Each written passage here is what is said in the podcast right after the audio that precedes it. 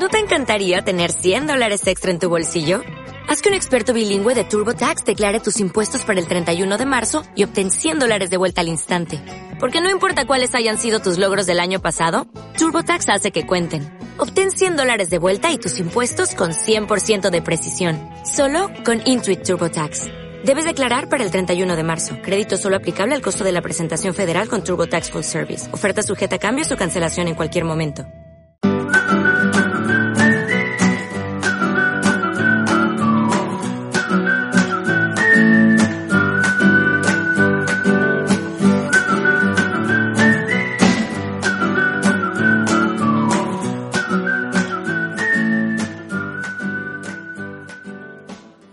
Bienvenida y bienvenido a Postales desde Estonia, podcast en el que te enviamos postales sonoras desde este país báltico. Mi nombre es Jago Paris, lo que escuchas de fondo es Good Old Times de Alex Cohen y en el día de hoy te voy a comentar esta situación loca que estamos viviendo durante esta semana y pico que se ha dado en Estonia. Bien, eh, básicamente se podría pensar que el verano ya ha empezado y que ya básicamente el calor se ha, llegado para quedarse. Mm, probablemente sea totalmente falso. De hecho, es una consecuencia, yo diría, de, estos mm, cambios de temperatura que se dan repentinos en épocas de transición de estaciones aunque bueno, la primavera en realidad entró hace tiempo y es un poco también extraño que se estén dando esta situación, que básicamente hemos tenido una semana, semana y pico de, de mucho sol y unas temperaturas exageradamente altas teniendo en cuenta que estamos eh, a orillas del Báltico y a escasos 100 kilómetros de donde comienza lo que se denomina la zona nórdica de, de Europa, con lo cual es totalmente inexplicable o injustificable con respecto a la época del año en la que estamos que tengamos unas máximas de 22, 23 grados. Esto está siendo totalmente una, una locura. Mm, para que te hagas una idea, este tipo de temperaturas no son ni siquiera normales en verano, mucho menos en primavera. Entonces, eh, en verano lo habitual es que a lo mejor la máxima máxima de un día impresionante puedan ser 20 grados, lo cual para mí realmente ah, lo convierte en un verano tremendamente cómodo, puesto que yo no, no soporto los calores que se viven en, el centro y, sur de la península, me parece demasiado, incluso en Canarias, mm, zona de la que provengo, pues mm, tener ese, la temperatura que se tiene en verano a lo mejor con una máxima de, de 30 o así, eso es mucho, mucho más de lo que a mí me gustaría. De hecho, ahora mismo para mí hace demasiado, demasiado calor, un, un poco más, unos 2-3 grados más de lo que a mí me gustaría. Para mí la máxima deberían ser 20, pero el, um, el, hecho de que llevemos todo un invierno bastante largo con, con frío, pues de repente lo, lo encaras con mucho más, más, ánimo el hecho de que hagan estas temperaturas, que además lo bueno que tiene es que favorecen mucho más que, que salgas a la calle y que hagas actividades. Mm, la cosa es que, bueno, eh, ni siquiera ah, no es que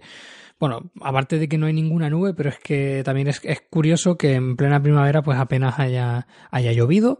y de esto sumado a las temperaturas exageradamente altas a mí me hacen pensar en que bueno, en realidad estamos ante una típica muestra de cambio climático que probablemente sea el responsable de que se esté dando esta situación, aunque bueno, es algo yo creo momentáneo porque yo creo que de aquí a una semana pues pasaremos a tener mm, máximas más razonables de la época como podrían ser pues no sé, 15, 16 grados de máxima.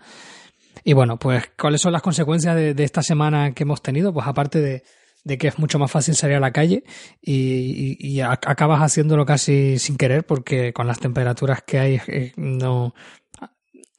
tienes como más ganas, eh, especialmente después de haber pasado tanto tiempo encerrado en casa durante el invierno, pues es como que mm, cuando te quieres dar cuenta ya estás en la calle, cuando en pleno invierno no lo harías ni de coña, ¿no?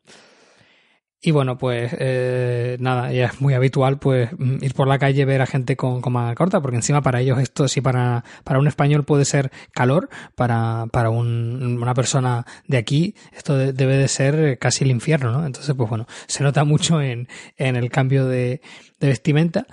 Y una de las mm, cosas que, que, realmente son, son negativas, eh, por lo menos en mi día a día yo encuentro dos, que mm, el transporte público sigue teniendo calefacción.